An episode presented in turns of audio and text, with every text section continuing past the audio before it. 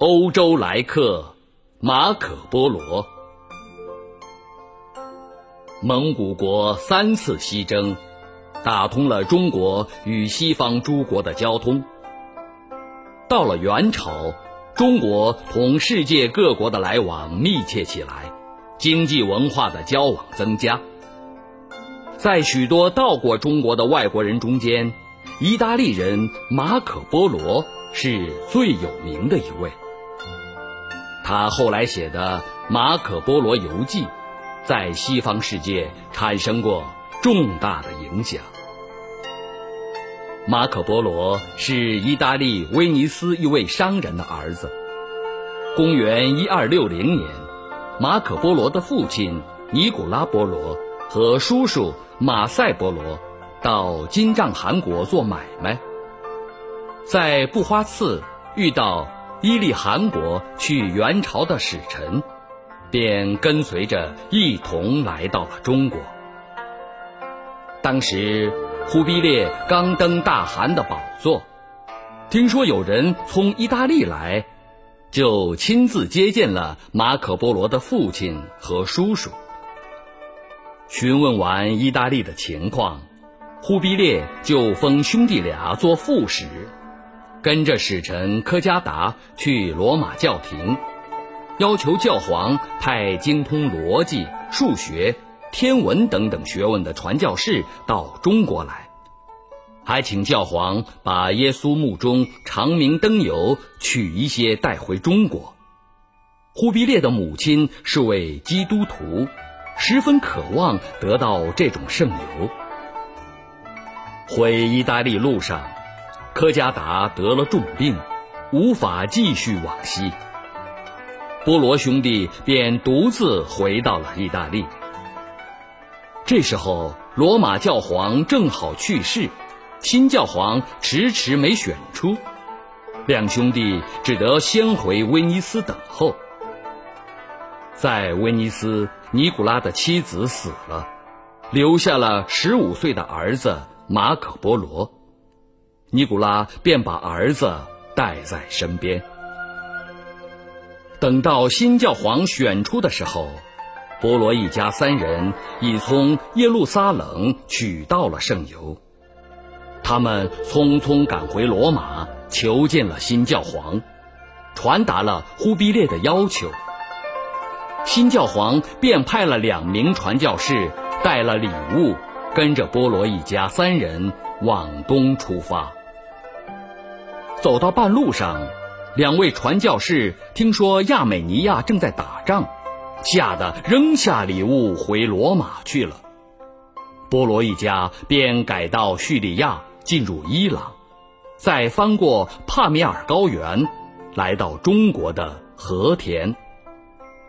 路上有时一连十几天遇不到一户人家。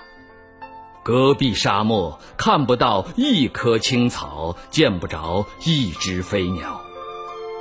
波罗兄弟带着马可，历经千辛万苦，走了三年半的时间，终于在公元一二七五年到达元朝的上都，见到了正在上都避暑的忽必烈。忽必烈听完波罗兄弟出使罗马的经过。接受了他们呈上的教皇的信件和礼物，拿到了圣油，十分高兴，立刻封他们父子兄弟三人为元朝荣誉侍从。就这样，马可·波罗和他的父亲、叔叔在中国一住就是十七年。三人中间最受忽必烈宠爱的是年轻的马可·波罗，他很快学会了蒙古语和东方语言，常常跟忽必烈一同出猎，给忽必烈讲述中亚和欧洲的风土人情，据说还在扬州当过官。马可·波罗对中国各地。甚至对中国周遭国家的情况都了如指掌。到了公元一二九二年，伊犁汗国大汗派来使臣，向元朝求娶王妃。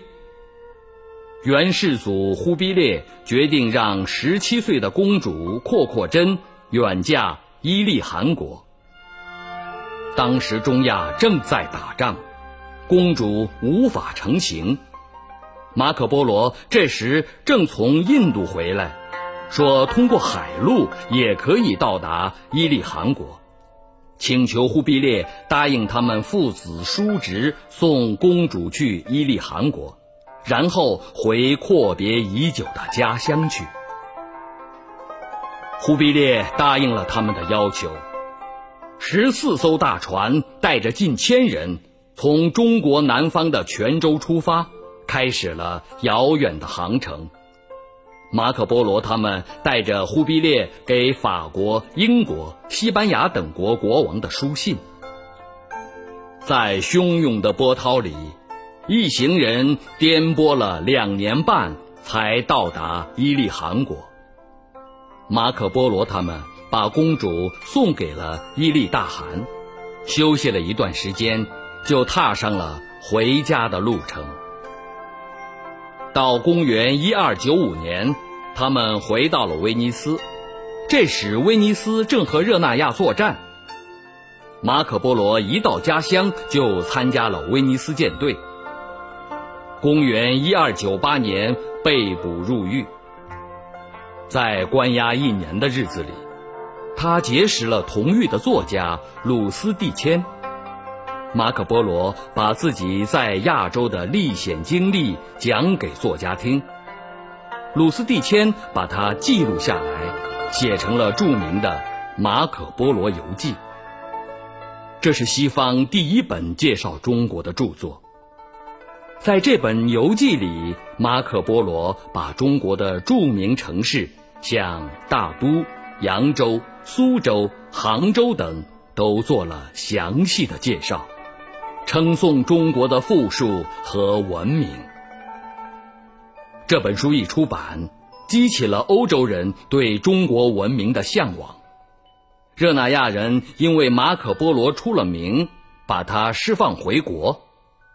打那以后，中国和欧洲人、阿拉伯人之间的来往更加密切。